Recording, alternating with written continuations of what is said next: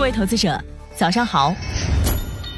欢迎收听长乐全球通早间资讯播客节目《长乐早知道》。今天我们来聊聊国内车企的二零二三半年报预告，看看其中透露了哪些信息。财报季临近，国内十六家整车上市公司披露了二零二三年上半年业绩预告。数据显示啊，共有十家车企实现了业绩的增长，占比呢为百分之六十二点五。其中，江铃汽车预计上半年实现归属母公司的净利润上限为七点二九亿元，比上年同期增长了百分之六十一点二三。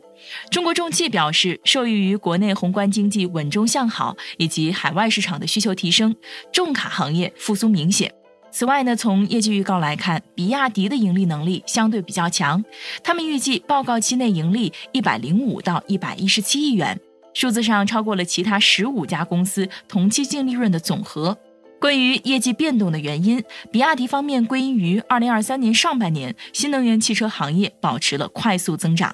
十六家企业中也有六家在上半年是亏损的，不过他们普遍预计亏损在收窄。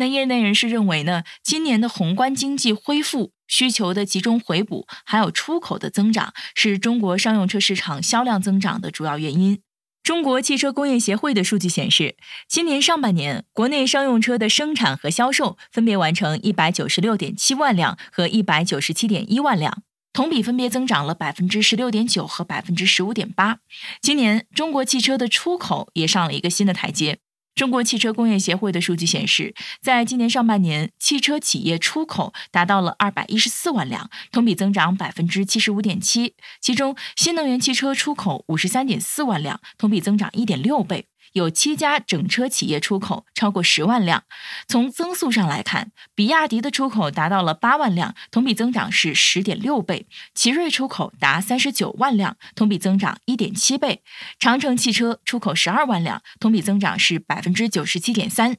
乘联会秘书长崔东树说：“中国汽车出口暴增的局面已经出现，新能源车成为中国汽车出口的一大增量。”中国现在是全球第一大新能源车市场。相比国内市场，中国车企在欧洲市场的定价普遍较高。得益于成熟的产业链优势，中国新能源车的竞争力也比较强，品牌溢价能力比燃油车时代有了大幅度的提升。根据乘联会发布的数据，今年以来呢，新能源车的累计零售达到了三百二十一万辆，同比增长百分之三十四。虽然行业景气度有所降低。但是部分车企取得了还不错的成绩，比如比亚迪，上半年的净利润维持了三位数的增长。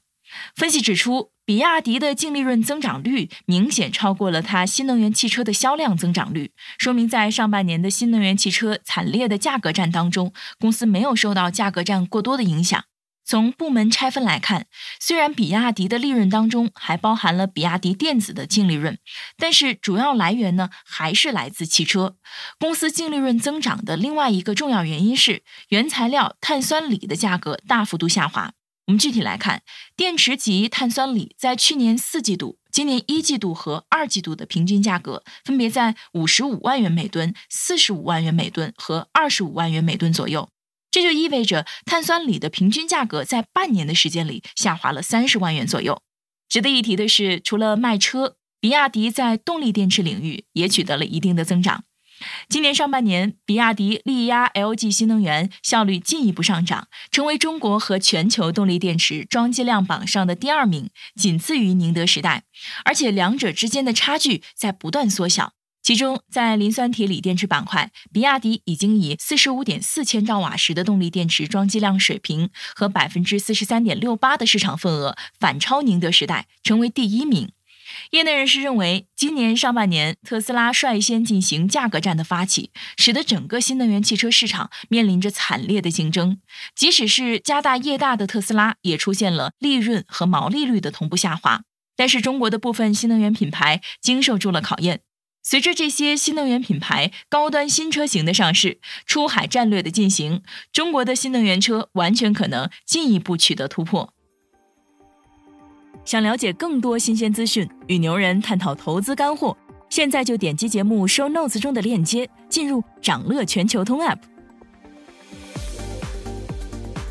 以上就是今天掌乐全球通、掌乐早知道的全部内容，期待为你带来醒目的一天。祝您在投资中有所斩获，我们明早再见。